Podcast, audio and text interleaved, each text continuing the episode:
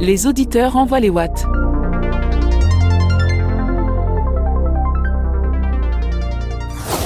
Bonjour, euh, c'est JC d'Arcachon encore. Voilà, j'ai une question. Renault a déclaré en interne que la Renault Mégane électrique était euh, la Renault la plus fiable de tous les temps, en gros. C'est-à-dire la Renault qui avait le moins de retours atelier.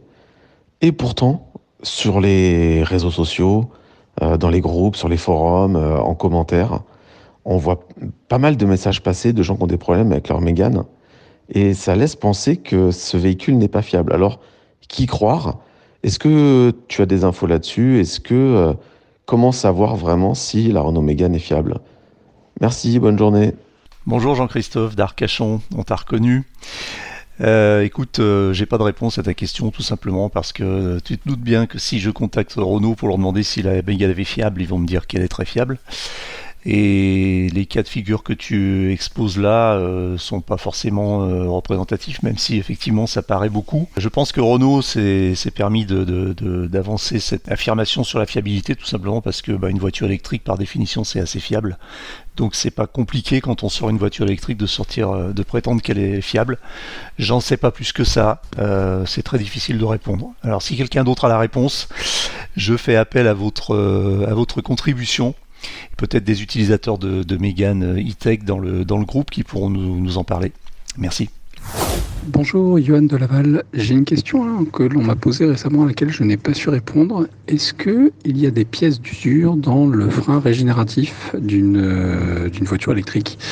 Euh, Alors bien entendu, je ne parle pas de plaquettes, euh, de choses comme ça. Hein. Je sais qu'il n'y a pas de pièces d'usure comme ça. Mais est-ce que comme un embrayage de voiture ou un volant moteur qui peuvent être considérés comme des pièces d'usure, même si c'est de l'usure à très long terme, est-ce que dans un frein régénératif de véhicule électrique, il y a une pièce d'usure qui a 500 000, 600 000, 700 000 km pourrait être amené à être changé euh, Si quelqu'un a la réponse à cette question, ça m'intéresse beaucoup. Merci, au revoir. Bonjour Johan et merci pour la question. Alors euh, normalement, eh non, il n'y a pas d'usure euh, supplémentaire due au freinage régénératif puisque finalement ce qui se passe euh, quand le, frein régénératif se met en route, c'est que le moteur électrique de la voiture inverse son sens de rotation, ce qui lui permet de devenir générateur de courant, donc il renvoie de, l'énergie du courant dans la batterie, qui va donc stocker ce, courant, donc l'énergie n'est pas dissipée, mais elle est renvoyée dans la batterie. Euh, c'est la seule action qui se produit lorsqu'il y a freinage régénératif. Donc au pire, ça peut éventuellement avoir une action sur la batterie parce que ça va la recharger, donc ça fait des cycles de charge supplémentaires. Donc la seule usure qu'on pourrait peut-être avoir, c'est au niveau de, la durée de vie de la batterie.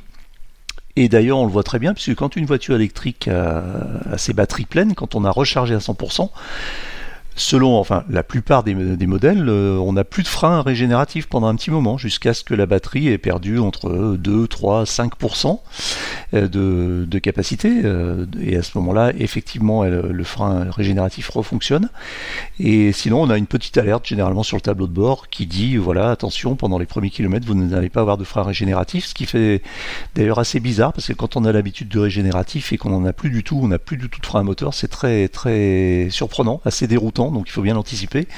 Certaines voitures ont une petite, euh, comment on va appeler ça, un petit stock tampon qui permet d'avoir toujours du frein régénératif, même quand la batterie est soi-disant à 100%, alors qu'elle ne l'est pas exactement en fait, même si elle est affichée à 100%. La solution qu'on pourrait avoir aussi, c'est éventuellement dans les organes mécaniques qui sont un peu plus sollicités parce que euh, au lieu d'avoir un frein classique qui va serrer euh, des, plaquettes, euh, enfin que dont les plaquettes vont serrer des disques ou des tambours éventuellement, eh bien on va avoir un mouvement mécanique de, friction qui va se, manifester au niveau de la transmission de la voiture et des cardans. Mais je pense que c'est vraiment anecdotique. Voilà.